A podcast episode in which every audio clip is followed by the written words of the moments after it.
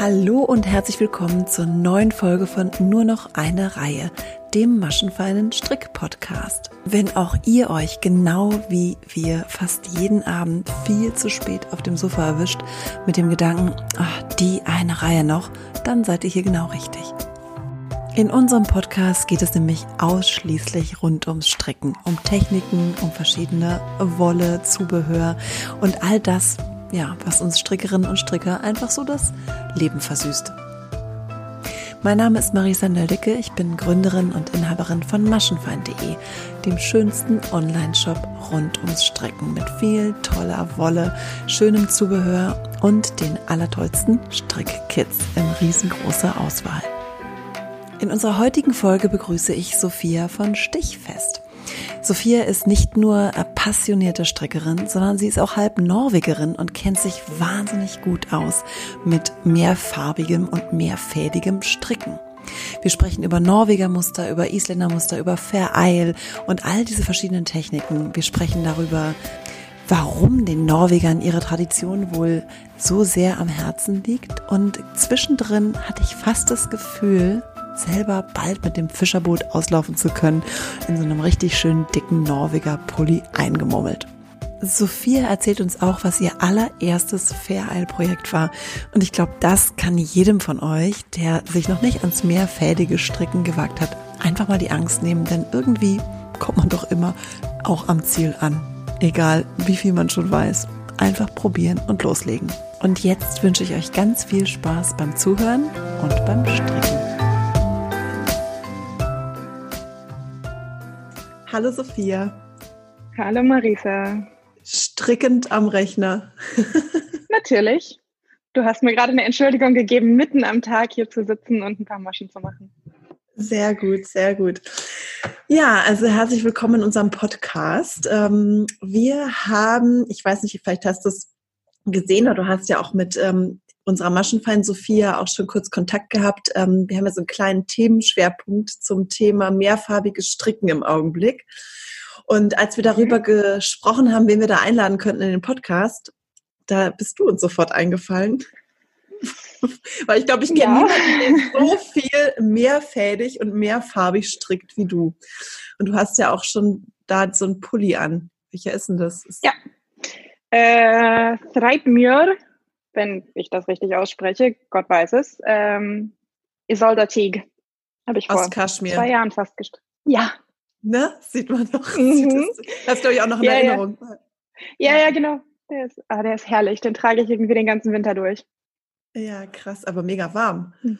Geht so. Ich habe den, ähm, der ist ja mit der 628 gestrickt und dann ähm, ist das ja nicht so furchtbar dick, der ist relativ locker. Ah, okay. Ich glaube, da musst du den Namen mir nachher nochmal schicken, weil das hat Sophia jetzt bestimmt nicht verstanden, wenn wir den verlinken wollen. Ich habe jetzt keine Ahnung, wie der wirklich heißt. Okay. Also es ist Isolda Teague und dann, ähm, das ist der Name von irgendeinem Nationalpark, wohl in Schottland. Aber die sprechen ja alles so aus, wie es ihnen gerade vor die Zunge kommt. Okay. Ja gut, also bevor wir jetzt ähm, direkt da eintauchen ins Thema, habe ich gedacht, wir stellen dich erstmal kurz vor. Ähm, mhm. Du bist Sophia von Stichfest. Dich kennen bestimmt ganz viele, auch über deinen Blog und den Instagram-Account und deine Anleitungen und deinen Shop und so weiter. Wir kennen uns ja auch schon eine ganze Weile, schon aus einem vorherigen Leben. Ja, dürften jetzt, sind es zwölf, zwölf Jahre ungefähr, ne? Oh Gott, ja, genau. Da haben wir ja. beide noch nicht so wirklich viel gestrickt. Oder hast du damals viel gestrickt?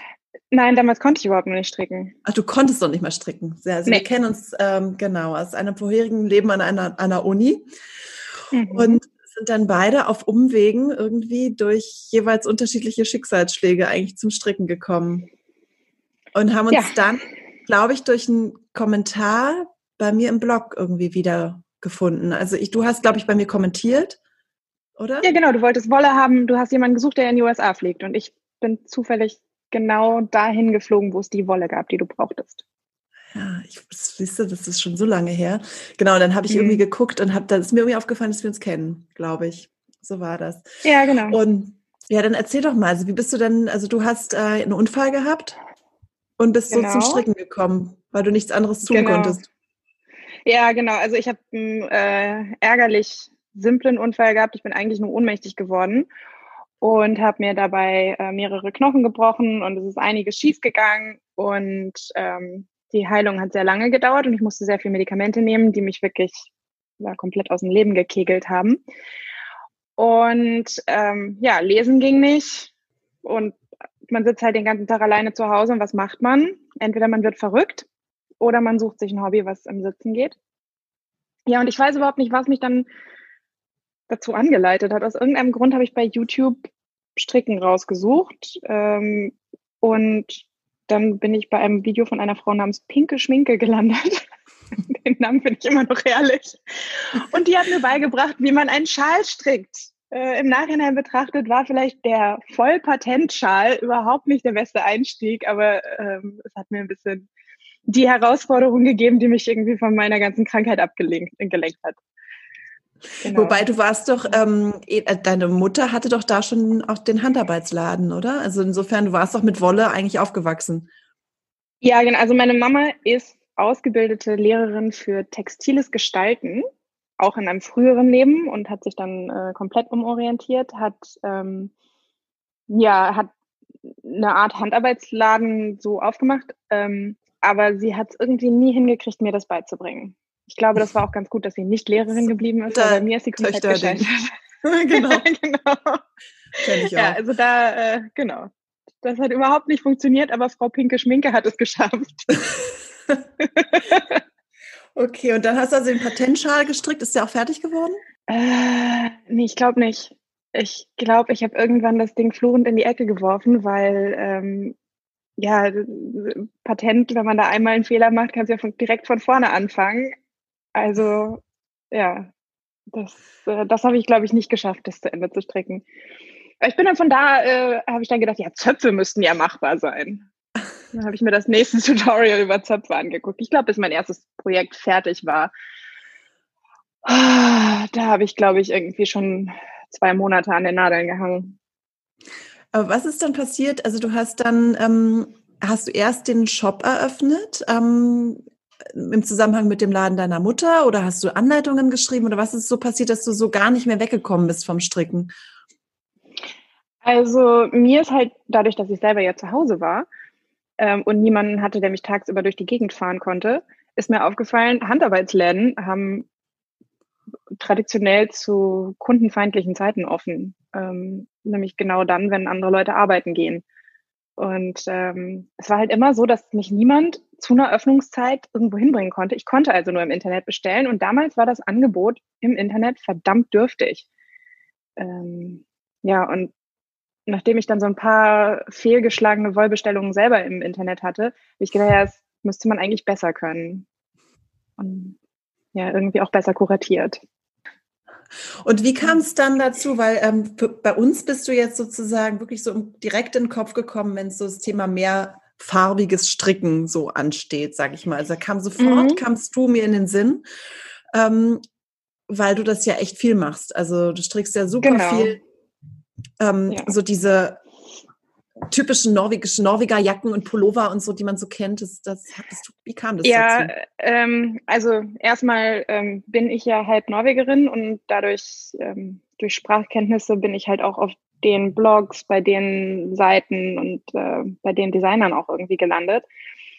Ähm, ja, bei uns in der Familie waren immer Norweger Pullis. Wir sind damit ist deine Mutter oder dein Vater oder wer ist dann? Vater. Vater. Aber wie das so ist, ist äh, ich nenne das mal die Skandi Skandophilie. Ähm, wenn, ähm, wenn der zweite auf einmal irgendwie ein bisschen äh, ja, ja, die große Leidenschaft für den Norden entdeckt. Und meine Mutter hat auf jeden Fall den, den Norden-Virus ähm, ja, abgekriegt und äh, hat uns halt wirklich von Kindesbeinen an immer in Norweger-Pullis durch die Gegend geschickt. Äh, wir sind zum Skifahren in Norweger Pullis gewesen. wir waren immer die auf der, auf der Piste, wo, wo vier, vier Kinder im gleichen Pulli unterwegs waren. Ähm, Hat sie die auch selber gestrickt? Als wir klein waren, ja. Irgendwann ist dann der Übergang zu Dale gekauften äh, mhm. gegangen. Also ich glaube, meine Mutter hat irgendwie das Stricken dann auch relativ früh wieder an den Nagel gehangen. Ich würde mal sagen, so Also Ende der 80er, wo es bei allen irgendwie runterging, da hat die auch die Nadeln in die Ecke gelegt und nie wieder angefasst. Und bis heute nicht. Also Ach, krass. Ja. Okay. Das ist irgendwie anderweitig. Ja schon ähm, da bei den Norweger-Pullis gelandet. Beim, wenn man sich mit dem mehrfarbigen Stricken beschäftigt, dann ähm, kursieren ja da so viele verschiedene Begriffe. Also ich sage jetzt mal mhm. Norweger-Muster, ähm, Isländer-Muster, Jacquard, äh, Fair Isle. Da, mhm. Was sind da so die Unterschiede? Kannst du uns das mal alles so richtig einordnen? Also eigentlich ist es ja erstmal zweifältiges Stricken. Und dann, ähm, also die Technik kann man für alles anwenden. Es gibt ja natürlich dann die, die Möglichkeiten, den Faden links und rechts zu halten oder beide links oder wie es einem persönlich auch behagt. Äh, der Unterschied kommt eigentlich dann bei dem, was du da kreierst und wie viele Farben du machst. Ein äh, traditionelles Norweger Muster ist jetzt einfach mal zweifarbig, meistens großflächiger ähm, und hat die traditionellen Elemente, das, was viele gerne als den Norweger Stern kennen, was eigentlich eine Rose sein soll. Ähm, ja, ein Isländer Muster ist mh, hm, meistens rund gestrickt. Also Norweger Muster haben dann auch noch den, den, ähm, den Aspekt, dass, dass da sehr viel geschnitten wird. Mhm. Dass ja viele Leute, also das Steaken, viele mhm. Leute so ein bisschen panisch machen lässt. Ja, da sprechen wir auch gleich ähm, noch drüber.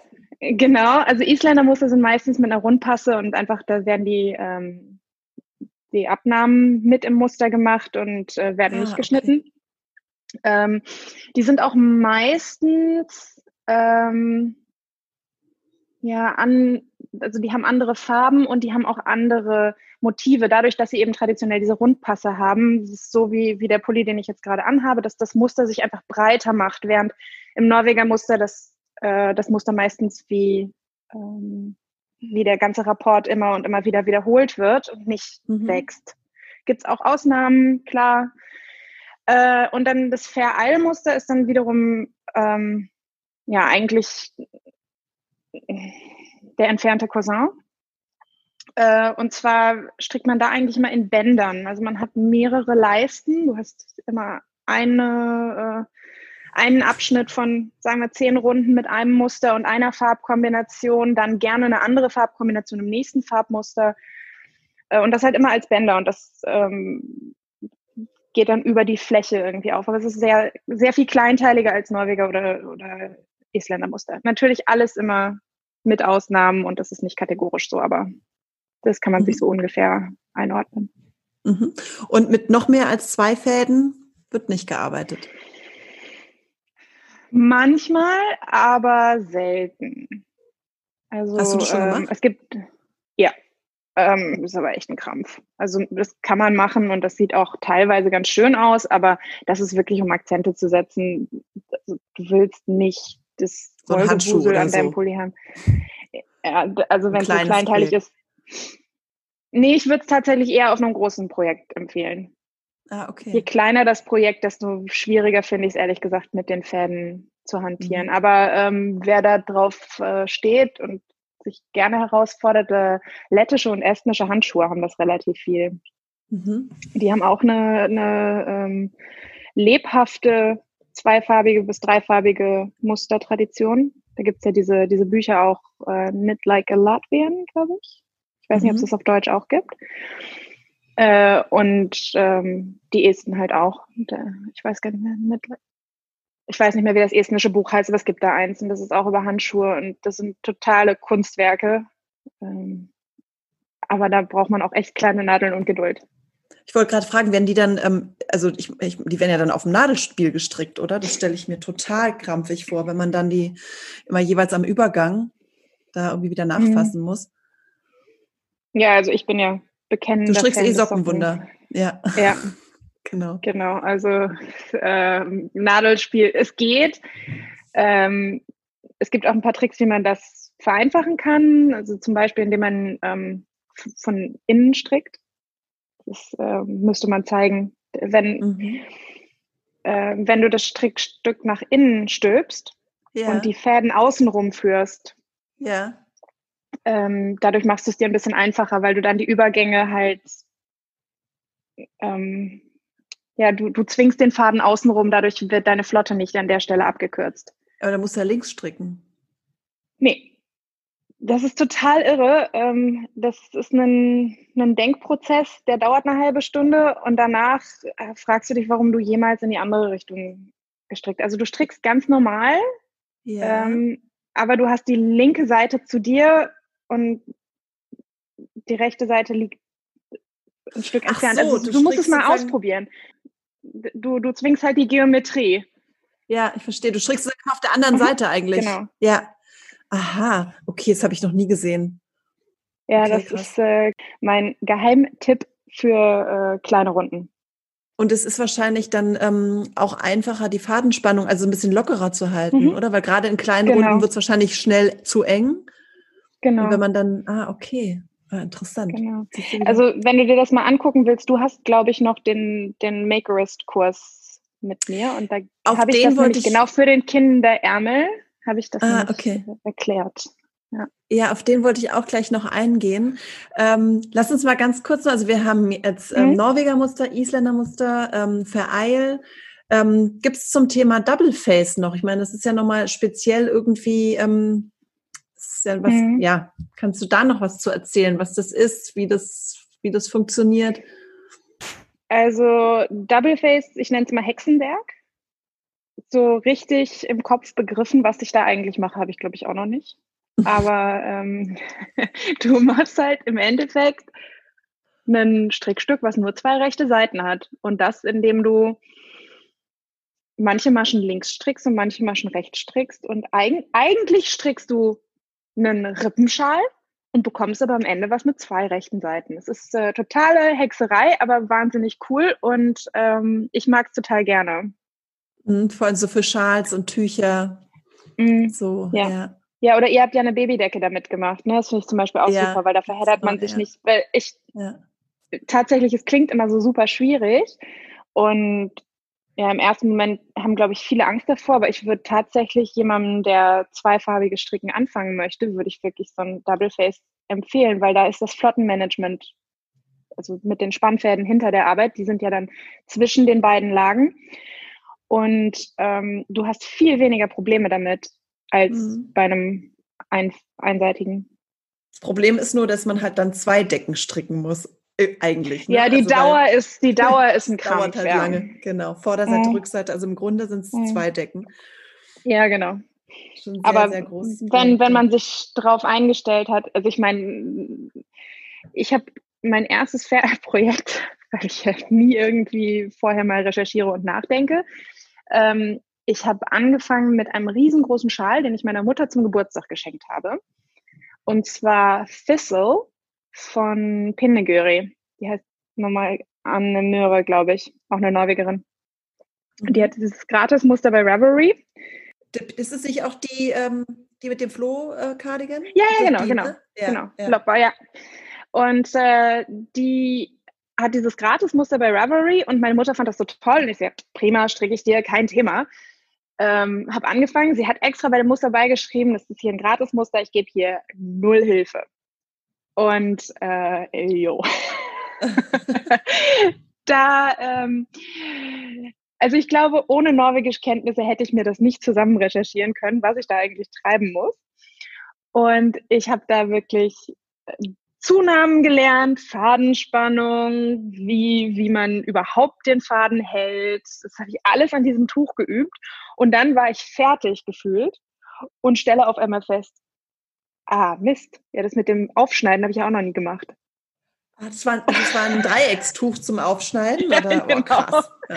genau, und ich habe halt wirklich, ich habe das ganze Ding fertig gestrickt. Ich habe, glaube ich, zweieinhalb Monate nur an diesem Tuch gestrickt. Und dann stelle ich fest so, oh, ja. Was ja ehrlich gesagt schnell ist äh, für so ein Verallmustertuch. Ja, also das war noch zum ersten Mal. von daher. Also, ja, okay. Ich konnte da halt auch ein bisschen rumexperimentieren, aber äh, ja, und dann muss ich zu meiner eigenen Schande halt auch gestehen, ich hatte keine Maschenprobe gemacht. Ähm, weil sah ja so ganz gut aus. Und ähm, ich war dann auch zu faul, um nachträglich noch eine, eine Maschenprobe zu machen. Ich habe dann wirklich meinen ersten Stick am fertigen Tuch gemacht. Das, ähm, Scheiße. Es liegt irgendwo zwischen Mut und Wahnsinn. Aber es hat geklappt. Ich glaube, jetzt müssen wir mal erklären, was ein Stick genau ist. ja, genau. Also das kann ich dann nämlich auch direkt erzählen. Ich habe nämlich den Stick auch noch falsch angelegt, weil ich das falsch verstanden hatte und musste den Stick auf der Innenseite vom Tuch machen. Es war also man darf mich eigentlich nicht auf Sachen loslassen. Ähm, also ein Steak ist, dass du ähm, hoch, also, ähm, die Vertikale entlang deines Strickstücks hochschneidest, also durch Maschen durch. Und äh, dadurch zum Beispiel eine Strickjacke oder Ärmelöffnungen ähm, machen kannst aus etwas, was du rund gestrickt hast, weil das ist die eine Sache ist sämtliche äh, zweifarbigen Methoden oder zwei fädigen Methoden sind Krampf flach zu arbeiten. Also äh, linke Maschen mit Muster, während man das Muster rückwärts stricken muss, ist einfach äh, super anstrengend. Deswegen versuchen, versucht man das möglichst immer rund zu stricken. Und wenn man eben dann Öffnungen haben muss, schneidet man. Und so kann man dann zum Beispiel ein Dreieckstuch oder eine Decke oder äh, Ärmellöcher oder eben ein Cardigan ähm, rund stricken und man bekommt nachher eben was Flaches. Und dieses, dieses Dreieckstuch strickt man eben von der Spitze unten hoch und wird immer größer, immer größer, sieht am Ende aus wie, wie ähm, Traffic Cone. So ein Hut, so ein Zauberhut? Ja, so genau, ein, genau, Zauberhut, weiß, so eine Schultüte, genau. Ja, Schultüte. Und ähm, ja, und dann hat man das Ding und muss dann halt entlang der, der, ähm, der Seite aufschneiden.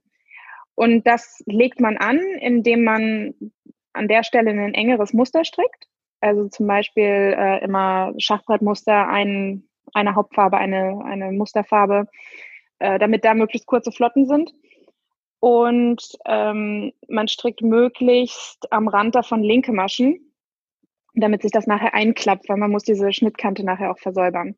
Mhm. Und ich habe es falsch gelesen, irgendwie falsch verstanden. Ich habe auf jeden Fall die linken Maschen in die Mitte gemacht und äh, ah, halt oh nein. genau. Was hast du dann gemacht? Hast du es dann nach außen geklappt und umhäkelt oder sowas? Oder? Ich habe äh, hab das ganze Tuch nach außen gestülpt, habe auf der Innenseite waren ja die falsch angelegten linken Maschen dann rechts und dann mhm. konnte ich da entlang häkeln.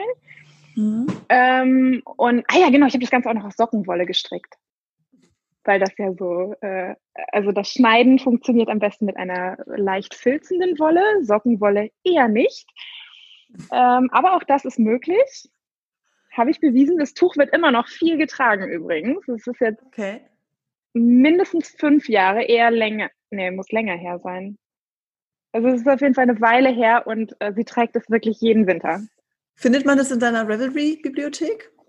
Bei den Projekten? Äh, ja, ja, okay, gut, dann können wir das ja verlinken. Ja, ich glaube auch, äh, es müsste eins meiner ersten Instagram-Bilder sein. Ah, okay. Also, äh, ja, das äh, war wirklich ein Monsterprojekt äh, und ich habe alles falsch gemacht, was man falsch machen kann. Es hat aber am Ende doch funktioniert. Hat aber trotzdem geklappt. Naja, siehst du, probieren mhm. geht über Studieren. Man kann nur weiterkommen. ja, aber ich glaube, man braucht eine gewisse Frustrationstoleranz. Wenn du sagst, also du hast, du hast jetzt da an diesem Tuch dann die Häkelkante geübt, hast du auch schon anders ja. gestiegt? Also man kann ja verschiedene Arten sticken mit der Nähmaschine, mit der Häkelkante. Ich weiß nicht, was gibt's noch? Gibt's also was? für dieses Tuch ging das mit der Strick, äh, mit der Nähmaschine gar nicht, weil die Spitze so eng war, dass das gar nicht durch die Nähmaschine durchgegangen wäre. Mhm. Okay, das heißt, mit der Nähmaschine ist es so, dass man ähm, einmal quasi auf jeder Seite des Sticks hochnäht, genau. oder? So eine Naht genau. macht, damit es nicht dann mhm. aufribbelt. Und dann schneidet man. Und Zwischen den beiden Zickzacknähten her, genau. Genau, ähm, dann legt man das Ganze Direkt um. Wort der Warnung, also ich bin kein Fan davon. Das ist auch, ähm, ja, also man kann insgesamt über mich sagen, ich bin nicht immer die schnellste. Ich nehme auch nicht die schnellsten Wege. Abkürzungen mache ich nur, wenn sie sinnvoll sind. Und ich möchte gerne, dass meine Sachen irgendwie auch 20 Jahre halten. Und das ist mit der Nähmaschinen, mit dem Nähmaschinenstick leider nicht notwendigerweise gegeben, weil du musst dir denken, dass ähm, Wolle ja sehr flexibel ist und eben besonders über die Zeit länger wird. und ausleiert nach unten. Und so eine Nähmaschinennaht, gerade eine Zickzacknaht, die soll ja fest sein, damit das an der Stelle nicht ribbelt, aber die wächst halt über die Zeit nicht mit.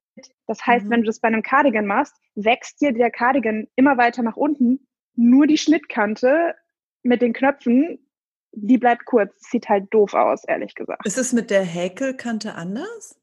Wenn du die Häkelkante in der gleichen Qualität machst wie das Tuch oder die Jacke oder so, dann ja, weil dann verhält sich ja die, die Schnittkante genau gleich wie der mhm. Rest vom. Also ich weiß nicht, ob du das schon mal ähm, bemerkt hast, zum Beispiel wenn man bei H&M, ich weiß nicht, ob man das jetzt sagen sollte, aber wenn man bei H&M oder sonstigen äh, günstigeren Kleidungsgeschäften Klamotten kauft, dann sind häufig auch die Nähte aus anderem Material als der Stoff. Mhm. Und je mehr, also je fester der Faden ist, mit dem die Nähte gemacht werden, desto mehr verziehen sich die Nähte. Mhm. Weil sie sich einfach anders verhalten durch die Wäsche oder durchs Tragen als das, als das eigentliche Textil. Und ja, mhm, ja das ist halt eine logisch, Abkürzung. Ja. Aber am Ende hat man halt mehr Arbeit. Mhm. Okay, also du würdest auf jeden Fall die Häkelkante empfehlen. Gibt es noch eine andere Möglichkeit des Dickens? Äh, es gibt noch mehrere Arten. Also einmal gibt es, wenn du wirklich mit einer Naturwolle arbeitest, dann kannst du äh, eigentlich direkt reinschneiden. Mhm. Ähm, also wenn du mit einer richtig scharfigen Schafwolle strickst. Äh, so denn dann kannst du das einfach so, ein bisschen, so, so, genau, so typische ja, also Norweger, Isländer Garne, sowas. Ja, ja, genau. Also Letlopi oder sowas äh, filzt halt einfach an sich schon fest. Und das ist auch wirklich eigentlich nur eine Vorsichtsmaßnahme, weil grundsätzlich ribbelt strickt ja entlang der Kante, wie du strickst, also horizontal. Vertikal mhm. ribbelt es nicht so sehr. Ähm, und wenn du dann nachher eine Knopfleiste oder, oder sonst irgendeinen Beleg drum strickst, ribbelt es eigentlich gar nicht mehr. Das ist wirklich nur für den Moment, wo es eine offene Kante ist. Ähm, also wenn du so eine Schafwolle magst, kann man das damit machen, solange das irgendwie an sich fest äh, filzt. Man kann auch ähm, wirklich Nadelfilzen, heißt es, glaube ich, ne? wenn, wenn mhm. du wirklich so ein bisschen mit Wasser und ein bisschen äh, Reibung das zusammenfilzt. Ähm, dann kannst du auch ohne Probleme durchschneiden. Würde ich auch wieder nicht empfehlen, weil gefilztes, also wirklich mit, mit Kraft gefilztes, zieht sich ja auch zusammen und das heißt, du hast auch wieder eine enge, feste Kante in einem Textil, was eigentlich sich weitet über die Zeit. Mhm. Also grundsätzlich würde ich die Häkelkante empfehlen oder eben eine Wolle zu nutzen, die direkt filzt. Das heißt aber, könnte man davon ausgehen, dass also diese typischen äh, Fischer da, weiß ich nicht, auf den Lofoten oder noch weiter nördlich oder so, die diese Pullover anhaben, die Pullover sind wahrscheinlich gar nicht mit einer Häkelkante irgendwie, sondern die sind aus diesen Nö. typischen Norweger-Garn ähm, oder Island-Garn, äh, ist von mhm. solche krassen ähm, Schafwollgarne, die eh mhm. so robust sind, dass die sowieso nicht ribbeln. Also werden sie sich die Arbeit gar nicht machen, da irgendwie genau. eine Häkelkante Die werden einfach also ähm, ich habe mal gelesen, dass man so einen fertigen Pulli, bevor man ihn geschnitten hat, einfach eine Nacht in den Schnee legen soll, damit er einmal durchfeuchtet quasi mhm. und dann ähm, zu Hause auf den Kachelofen legt zum Trocknen. Und das ist ja im Endeffekt ein sanftes Filzen vom ganzen Teil. Also du machst den einmal nass, langsam, so dass er sich wirklich vollzieht. Und dann legst du ihn zum schnelleren Trocknen auf den Kachelofen und dadurch filzt er ganz leicht ja an, so dass er nicht mhm. kleiner wird wirklich, aber die Fäden verbinden sich halt und dadurch hast du nicht nur, dass du da reinschneiden kannst, sondern das Ding wird auch winddicht wie eine Gore-Tex-Jacke. Mhm. Also und da, das ist Bin ja auch jetzt der eigentliche gedanklich richtig in Norwegen angekommen. ja, wo wir dieses Jahr leider nicht hin können. Nee. Ja. Also und Schnee leider in unseren Breitengraden werden wir vermutlich nicht so schnell wieder erleben. Der Winter also doch die Häkelkante. Ja, probier die Häkelkante. Okay. Aber ja. ja. Aber das ist zum Beispiel als äh, in, in der Tradition eben auch der Grund, warum man dieses Zweifarbige gemacht hat. Das ist jetzt auch was Dekoratives, aber wirklich, eigentlich geht es darum, dass das möglichst wind- und wetterdicht ist. Mhm. Zu Zeiten, als man noch keine Regenmantel hatte. Ne? Und man, und vor allen Dingen das Schöne ist halt, in so einem Wollpulli kannst du dich auch auf einem Boot frei bewegen und dein Fischernetz auswerfen oder was auch immer gerade dein, dein Outdoor-Beruf ist. Ja. Ja. Also Aber du hast zum Beispiel ähm, dieser Pulli nicht so richtig. Der ist nicht ja so geeignet aus Kaschmir. Nee. Sowieso. Ja, und das auch nicht. Aber mit der Rundpasse nur und der Rest ist einfarbig. Das ist nicht so gut. Und ähm, du hast aber auch schon, also du hast auch schon Kaschmir gesteakt, oder? Du hast doch ja. dieses Tuch, ähm, wie heißt mhm. das nochmal? Dieses äh, schöne mit diesem, aber das ist, das, äh, warte mal, ich habe hier gerade, nee, das, nicht das Damask-Tuch, das ist nicht Kaschmir, oder? Nee, das habe ich damals aus Sockenwolle gestrickt, auch wieder. Das würde ich aber heutzutage, glaube ich, auch nochmal aus Kaschmir stricken. Das wäre herrlich. Ja, also ähm, ich meine, nee, ich, genau, ich, genau. Ich habe eins, ähm, äh, ähm, die Vogelfluglinie. Fünf Stück. Das müsste da. Ach da. Ah. Das ist so lila, lila pink. Ja, ja, ich sehe es. Genau. Dann, ja. Oh, das sieht auch krass aus. Das, was, welches, was hast du da für ein, was hat dich dazu inspiriert zu diesem Muster? Das ist das Muster vom Fußboden auf der Vogelfluglinienfähre zwischen Deutschland und Dänemark. Ja, das sind so, so Gummimatten auf dem Boden. Mhm. Und ja, ich war alleine auf der Fähre und habe nur auf den Boden geguckt und denke nur, das ist eindeutig ein Tuch. Eindeutig. Mhm. Ja, und dann habe ich mir das fotografiert und habe mir das äh, im Urlaub abgezeichnet und in ein Zellmuster verwandelt. Ja. Ach, cool. Das ist herrlich. Ja, jetzt gucke ich hier gerade noch weiter. Du hast noch dieses äh, das Spiderweb Shawl, der ist jetzt, ist jetzt, ähm, ist in der gestrickt. ja, also da sind ja mehrere Farben und mehrere Fäden. Hm. Ähm, der ist aber immer mit einem Faden gleichzeitig. Ah, okay. Also das ist, und den äh, hast du aber trotzdem in Runden gestrickt, damit das Muster so ja. rauskommt, ne? Genau, das, das, geht. Den hat doch Carina ja. Häkelmonster hat den doch auch gestrickt, oder? Ja, ich. Ja, der hat den, den Goosebumps, glaube ich. Der ist aber auch gesteakt. Ach so, stimmt. Genau, der ist auch gesteakt. Ja.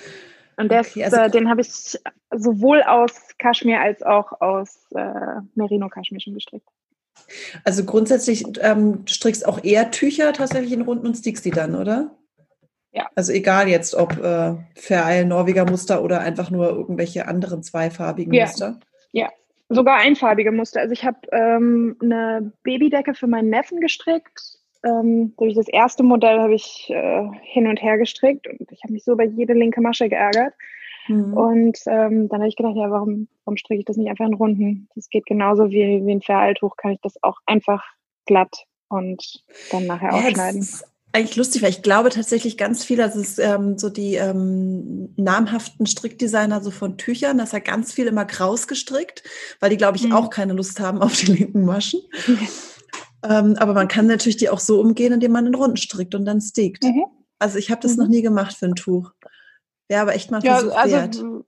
Ja, also ich finde es halt viel einfacher, wenn du einmal die Angst vorm Schneiden, und ich meine, du hast ja schon geschnitten, Mhm. Ähm, und auch sonst bist du, glaube ich, relativ angstfrei, was Wolle angeht. Ähm, ja. Also, ja ne? ich glaube, das muss man einfach sein in unserem Metier. Einfach ähm, probieren. Ja. ja, eben. Also ich, ich versuche das immer so mit Pippi Langstrumpf zu sehen. Habe ich noch nie gemacht. Das wird super. Ja. So, kann, was soll denn schiefgehen? Dann schmeiße ich halt irgendwie ein Knoll Wolle wieder weg. Dann habe ich, ne, es war mir eine Lehre. Ja. Ja. Aber wenn man es dann am fertigen Tuch ausprobiert am Ende, dann ist nach zwei Monaten ist es schon so ein bisschen mutig.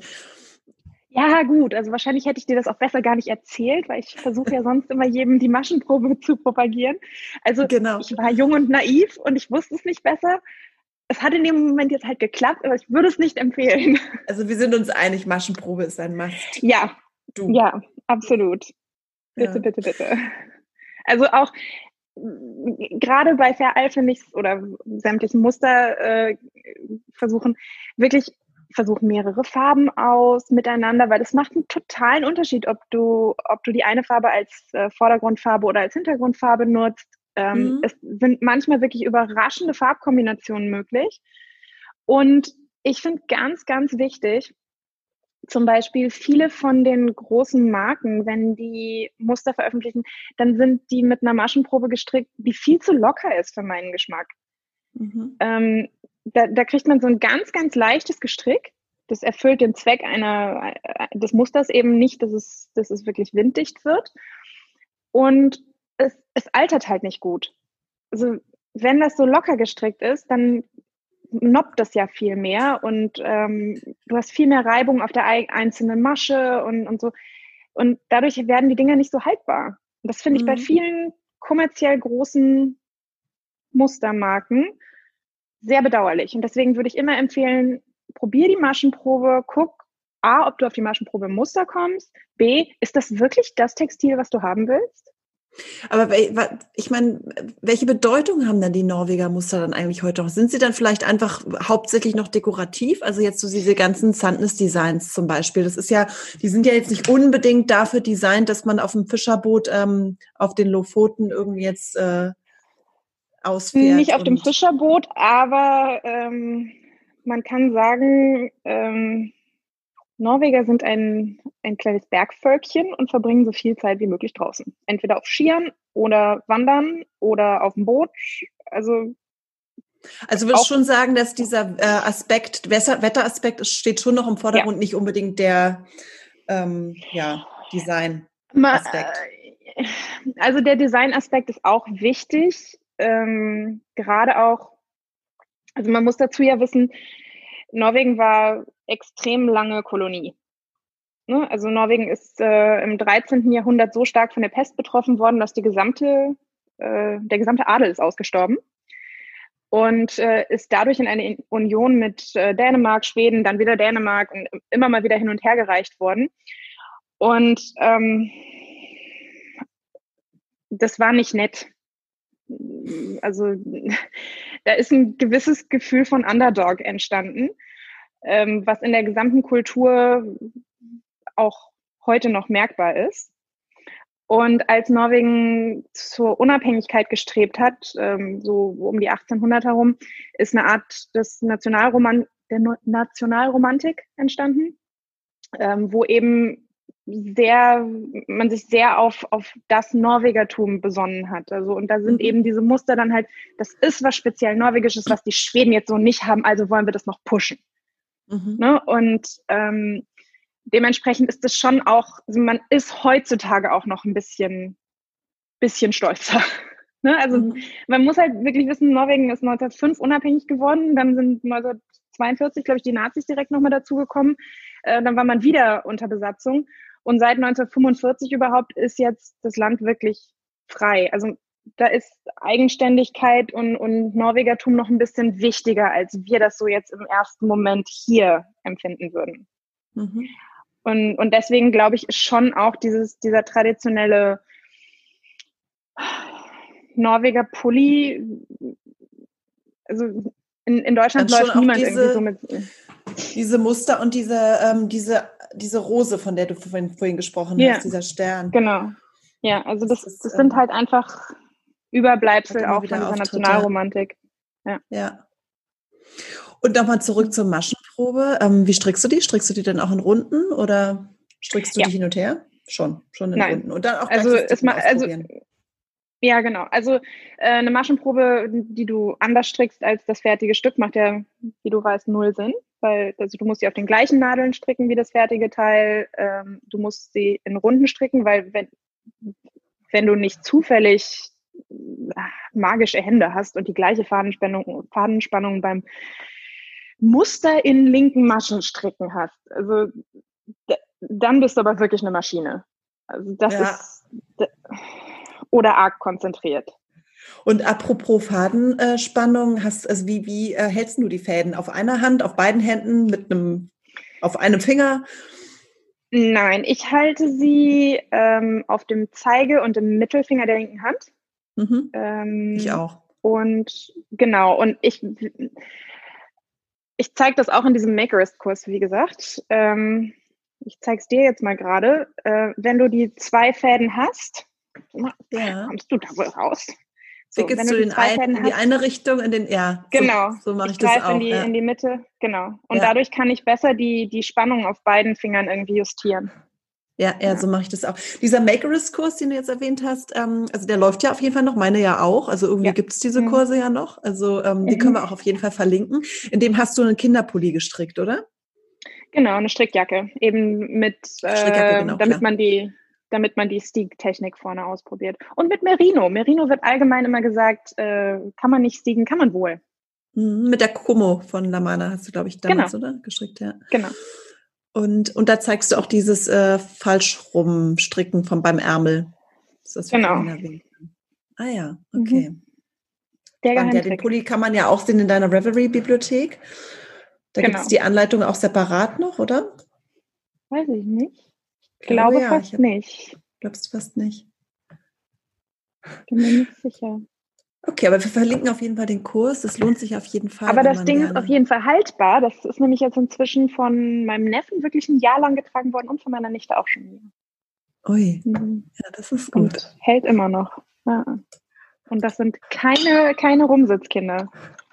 Okay, würdest du sagen, dass das ein gutes Einstiegsprojekt wäre, wenn man jetzt sagt, ähm, Kinderstrickjacke, zweifädig stricken üben? Oder ist dann doch ein Tuch besser, weil man da nur in Runden strickt? Oder? Wobei, ich meine, bei, dem, bei der ja dann auch, aber ähm, es gibt halt so viele kleine Stickkanten. Also die Kinderjacke würde ich für jemanden, der wirklich ambitioniert ist und der die Technik wirklich verstehen möchte, ähm, empfehlen. Weil es ist, ich habe halt teilweise ein paar Schwierigkeiten eingebaut, ähm, damit man Sachen ausprobieren kann. Also zum Beispiel das Ärmelsticken mhm. oder so. Also ich würde dann eher zum Beispiel die Lopper, die du gestrickt hast, da musst du ja, ja nur vorne die, die äh, Blende aufschneiden, also die für die Strickjacke. Und das finde ich einfacher, weil du einen, weil du halt von ja. einem Anfang bis nach oben schneidest. Also du schneidest von einer Kante zur mhm, anderen. Ja, das heißt, du hast wirklich nachher das Textil und klappst es auf. Während wenn du für Ärmel auch noch schneiden musst, dann musst du da schon ein bisschen vorsichtig sein, dass es nicht rundherum auf, ähm, aufribbelt und so. Also am mhm. Anfang würde ich, glaube ich, sogar zu einem Isländer-Pulli tendieren, eben wegen der Rundpasse und obwohl da müsste man auch schon wieder zunehmen. Also ich finde immer wirklich, äh, was, was vielen Leuten schwerfällt, ist das Umdenken wenn man in einem Muster zu- und abnehmen muss, dass man dann halt manche Maschen weg- oder zudenken muss. Also ich glaube, in, in dem Vogelflugtuch habe ich es tatsächlich aufgezeichnet, welche mhm. Maschen in welcher Reihe sind. Äh, da muss man wirklich null also es selber kommt natürlich denken. auch sehr auf die Anleitung an. Ja, ja genau. Also ich würde zum Beispiel jetzt für einen Anfänger ganz klar von Sandness und Rowan ab, raten? Also bei Sandness wird sehr viel angenommen, dass man es kann und bei Rowan werden die Teile ja ähm, häufig ja. in Einzelteilen gestrickt. Und da wollte ich ja mit dir noch über diesen Moonflower Cardigan von dem Martin Story noch kurz sprechen, habe ich dir vorhin geschickt. Den finde ich so schön, aber ich verstehe gar nicht, wie der gestrickt wird. Also der wird, es ist ein riesiger ja. Cardigan in wunderschönem Muster. Ja. Dann steht da, ähm, er wird genäht. Man könnte es aber, ein geübter Stricker kann es auch umrechnen mhm. auf Sticken. Das heißt, er wird irgendwie mhm. in Hin- und Rückreihen gestrickt. Genau, das machen die bei Rowan. Ohnehin viel, genau. Immer. Ja, also ich glaube, da gibt es ein ganz paar Ausnahmen, aber ja, also ich habe das mal bei Rowan auf der Messe nachgefragt und gefragt, warum macht ihr das? Und ähm, sie sagten, ja, unsere Designer sind halt Modedesigner. Mhm. Die haben, die gehen vom, vom fertigen Look aus und dann stricken die das mit der Maschine. Ah, okay. Und dann wird das übersetzt zu Handstrickanleitung. Ach so. Aber die, die denken halt nicht wie wir darüber nach, wie kann ich das stricken, sondern die sagen sich, ich will, dass das so aussieht. Und dann wird jetzt halt einfach so lange zusammengenäht, bis das passt. Ja, also bei diesem Cardigan kann ich es mir schwer vorstellen, weil das ja auch das Muster sieht ja aus, als würde es komplett durchgehen. Ich weiß gar nicht, wo da genäht wird. Also mhm. ich ähm, habe mir die Anleitung jetzt noch nicht runtergeladen. Wahrscheinlich gibt es irgendwo, äh, wahrscheinlich gibt es irgendwo einen Fake-Seam, mhm. also so, so einen Saum. Ja, aber es muss dann, wo man dann zusammen oder im Muster also, irgendwie zusammennähen oder so. Also das muss aber echt, ja. echt aufwendig sein. Ja. Also ich habe zum Beispiel doch mal den äh, Sage von Mary Wallen gestrickt. Kannst du dich erinnern? Das ist so, ein, so, eine Tunika quasi. Doch, da, da, da, da haben wir uns sogar gesehen. Da waren wir damals bei diesem Davanda-Event. Da habe ich doch irgendwie mit, ich weiß nicht, wie vielen verschiedenen Farben in meinem Strickbeutel irgendwie rumhantiert. Auf jeden Fall ein klassisches Fair-Isle-Ding, wo du wirklich in jedem Farbband verschiedene Farben hast. Ich glaube insgesamt 17 Stück. Und ähm, ich habe daraus nachher ein ärmelloses Kleid gemacht, weil die Anleitung davon ausging, dass du auch die Ärmel einzeln strickst. Oh Gott. Und die passen dann schon im Musterteil nicht zusammen. Also da, da geht mein innerer Monk komplett durch, wenn, wenn dann die Ärmel auf einmal andere, also die, die Muster gehen nicht über zu dem Körperteil. Da, also nee, ja. das konnte ich nicht. Nee, das geht gar nicht. Aber das ist tatsächlich ja bei diesem nicht so. Also bei dem geht ja wirklich das Muster, bei diesem Moon. Ähm, nee, genau. Nee, das ist schon, schon Aber das würde ich auf jeden Fall auf keinen Fall an einen, für einen Anfänger empfehlen, nee. weil guck dir mal an, wie riesengroß die Paneele sind. Ja, ja. Da hast du Spannfäden von teilweise, ich würde mal sagen, mindestens 15 Maschen. Ja. Das muss nicht sein. Ja, krass, aber schön. Also das, das kann nur jemand, der echt gut, echt gut stricken ja, kann. Ja ja, das stimmt. Also das ist zum Beispiel auch was für ein Anfängerprojekt, nicht was mit riesenlangen Farbdingern. Diese Woche kommt lustigerweise von mir äh, genau ähm, kommt drei neue Sachen. Äh, und zwar ein paar Socken und zwei Handschuhe in einem neuen Lana Grossa Heft. Ah, okay. Da habe ich tatsächlich darauf geachtet, dass die, äh, dass die Spannfäden anfängertauglich kurz bleiben. Okay. Ja, ich glaube Handschuhe, also auch wenn man, oh. wenn, wenn, man, wenn man jetzt sich zurückschreckt vor diesen kleinen äh, Runden, sind Handschuhe schon auch ein ganz gutes äh, mhm. Projekt, finde ich, weil es halt einfach überschaubar ist und nicht so ewig dauert. Mhm. Kann man es mal ausprobieren. Also vielleicht Handstulpen, weil ich finde den, ähm, den Daumen nachher auch im Muster zu ja, stecken. Ja, nee, das stimmt, ja. Nee, nee, stimmt. Dann, dann eher Stulpen oder. Also, ja. also ich glaube, ich habe eben drüber nachgedacht, so was ich wirklich empfehlen würde, und habe so gedacht, ja, ich würde nicht so was Kleinteiliges machen und ich würde allgemein halt immer empfehlen, strick das, was du nachher wirklich tragen ja. willst. Ja, genau, das ist sowieso immer der beste Tipp also, und auch in den Farben, die du trägst, ja. weil ja. Äh, dann bist du auch motiviert, genau. das fertig zu machen.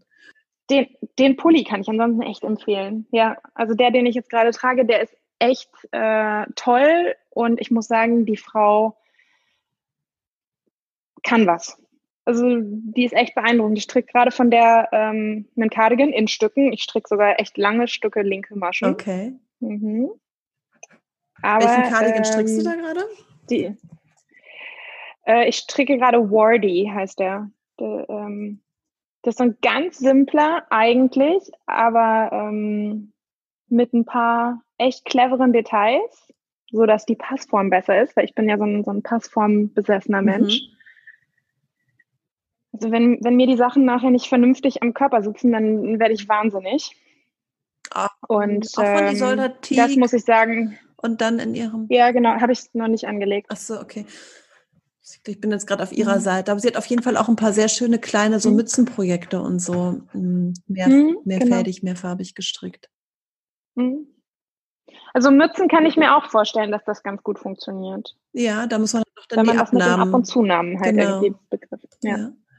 Und zum perfekten Abschluss, also du dämpfst die Strickstücke am Ende, ne?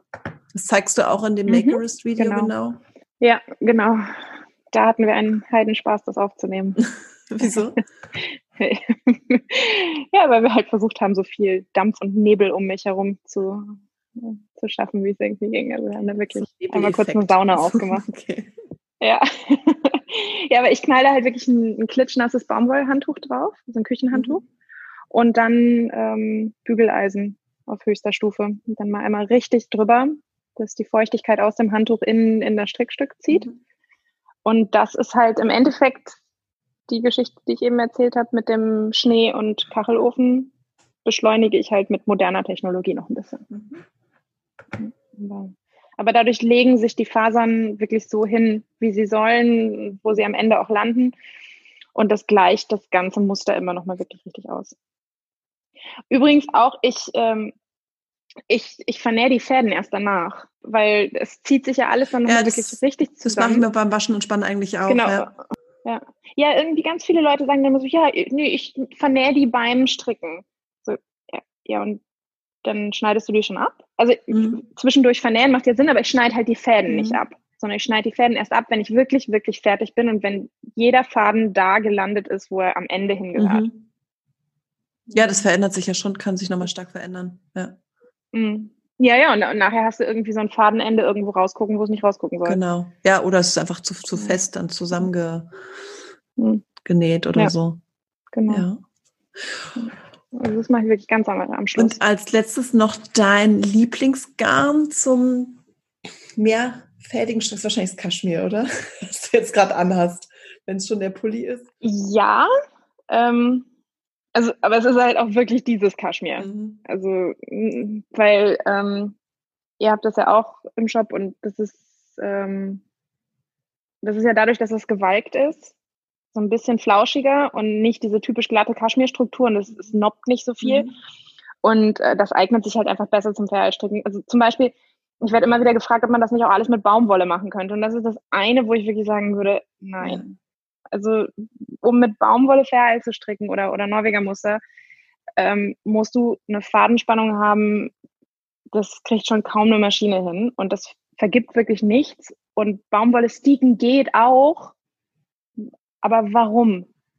Naja, also, es gibt halt einfach dann doch viele Leute, die keine tierischen Fasern verstricken wollen. Hm, ja, aber dann geh ähm, zum Beispiel die, ähm, die Distelwolle von, es gibt so eine dänische Marke, die irgendwie was mit Disteln hat. Das, ähm, oder ich glaube, selbst ein Leinengarn würde besser funktionieren. Also ja, manchmal würde ich halt einfach echt sagen, komm, dann. Dann halt nicht. Das Material eignet sich echt nicht dafür. Ja. Also, dann dann, dann strick halt einmal irgendwie was aus tierischen Fasern oder. Ähm und wenn du sagst, kommen jetzt noch Anleitungen bei ähm, im Lana Costa Magazin von dir raus, bist du jetzt so, also ist, ähm, machst du viele Anleitungen im Moment? Oder einfach nur so, wie du Lust hast? Oder wie kam mhm. das dazu? Ja, ich habe dieses Jahr irgendwie relativ viel äh, für andere gemacht. Jetzt äh, Lana Grossa kam dadurch, dass äh, Tanja und ich ja letztes Jahr in Stein, äh, in, in Tanja Steinbach und ich waren letztes Jahr in Bergen zum Strickefestival. Ähm, genau, und äh, als dann die Messe dieses Jahr ausgefallen ist, hatte sie gefragt, ob ich nicht Lust hätte, was zu machen. Und ähm, ja, ich fand ehrlich gesagt dieses Jahr so mit, mit Corona und allem es mal ganz angenehm, von anderen Leuten eine Deadline gesetzt zu haben. Mhm. Braucht es ein bisschen Struktur. dann, ja, also zumindest habe ich mich nicht dagegen gewehrt. Mhm. Wobei, vielleicht auch in diesem Gespräch eine ganz interessante Geschichte. Äh, ich bin dieses Jahr für ein Buch angefragt worden, ähm, wo ich wirklich wütend abgesagt habe, nachdem ich mit dem Verlag gesprochen habe. Es ging darum, Tücher einer bestimmten nationalen Kultur zu stricken. Es ging um isländische Tücher. Und äh, dann habe ich gesagt, ich habe da angerufen und gesagt, ja, das ist eine tolle Idee, äh, aber können wir vielleicht einen anderen Titel nehmen, weil isländische Tücher gibt es bereits. Ähm, also es gibt eine Tradition an isländischen Tüchern und das ist genau wie Vereiltücher, sind das Lace-Tücher. Mhm. Also auch wenn die Pullover in diesen Breitengraden irgendwie jeweils mit Muster gestrickt werden, sind die Tücher halt aus, aus dünnem Garn und mit Lochmuster. Und dann wurde mir gesagt, ja, aber das wollen unsere Leser nicht. Also wir haben jetzt hier gesehen, dass das Suchvolumen für Isländisch hoch ist. Und naja, da kann man ja die Kultur auch ein bisschen interpretieren. Das heißt, Sie wollten, Sie wollten diese Island -Must, isländischen Muster in Tücher umgesetzt haben. Genau, und das Ganze aber halt isländische Tücherstricken ah. nennen. Und da habe ich wirklich gesagt, nee, ja. also das mache ich nicht. Ja. Ich, das, ich, ich schreibe doch auch kein Kochbuch über japanische Küche und mache dann da irgendwie äh, Pfannekuchen ich kann doch nicht einfach, also erstmal Isländisch ist nicht meine Kultur. Ich kann doch nicht dahergehen und einfach mal irgendwessen Kultur interpretieren und dann da Isländisch draufschreiben. Also, ne, ich schreibe doch kein Feng Shui-Buch und pack den IKEA-Katalog rein. Das geht einfach nicht.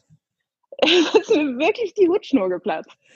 Ja. Also das war, das war auf jeden Fall ein Projekt, was ich Also da war Thema Buch mal wieder durch. ja, ja, nee, ja. ich habe tatsächlich jetzt bei einem anderen Buch mitgemacht, was im Januar rauskommt, aber es ist, äh, da habe ich zwei, zwei Sachen zu beigetragen. Äh, aber nicht mehr fertig. Und in welchem Verlag? Also mehr farbig, ja, aber nicht mehr. Äh, Frechverlag. Und was für Projekte? Genau. Tücher, Socken? Äh, ein paar Socken und ein Babystrampler. Ah, okay, ja, Babysachen strickst du ja sehr viele. Wollanzug. Ja. ja, die wollten irgendwie Babysachen haben und äh, das bot sich gerade an. Ja. Genau. Ja, das, ich finde zum Beispiel, also auch als Vereilprojekt wieder oder, oder Musterprojekt ist so ein Babyding halt auch schnell gemacht und ja. ja. Dann, dass man in der Größe nicht 100% hinkommt. So ein Kind wächst immer irgendwie. Ne? Man darf halt nur nicht zu klein sein. Es wächst halt dann auch so schnell raus. Ja, das, aber ja, Bevor das ist richtig. Aber ist. sonst, ich finde das, das ja, aber das, das finde ich so sehr zufriedenstellend, weil ähm, man kann den meisten Leuten auch echt eine Freude damit machen, wenn man ihnen was Gestricktes schenkt, was jetzt nicht irgendwie das typische Bestimmt. kratzige von Oma ist, sondern, ne, also ich finde, die meisten Leute freuen sich drüber. Und, ja. ja. ja. Nee, super. Es war total spannend. Habe mich echt gefreut, dass wir da so lange drüber sprechen konnten, über die ganzen Muster-Strickgeschichten. Ähm, ich glaube, ich müsste mich auch mal wieder. Ja, also, von Höckskin auf Stöckskin. Naja, vor allen Dingen, wenn ich dich jetzt da so den Pulli die ganze Zeit sehe, ich glaube so, und den aus Kaschmir, ja, könnte ich mir schon echt auch ja, vorstellen. Ja, herrlich. Er sieht echt richtig schön aus. Ja. ja. Also, der ist echt toll. Sehr gut. Ja, vielen Dank, Sophia. Wo finden wir dich? Wir finden dich bei stichfest.net. Instagram genau. Stichpunkt äh, fest. Mhm. Und Revelry ja. auch als Stichfest. Genau. Genau. Mhm. Wir sehen uns bald. Ja, hat mich gefreut.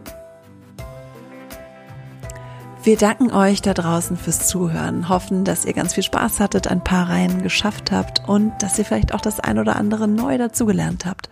Wir werden natürlich unsere Show Notes ganz fleißig aufbereiten, da alles drin verlinken, alle Anleitungen, Projekte, über die wir so gesprochen haben, damit ihr da auch findet, worüber wir da so erzählt haben. Jetzt wünschen wir euch einen ganz schönen Restabend oder Morgen, was wann auch immer ihr diese Folge hört. Und würden uns natürlich wahnsinnig freuen, wenn ihr uns bei Instagram in den Stories zeigt, was ihr gerade strickt, während ihr uns gehört habt. Bis bald!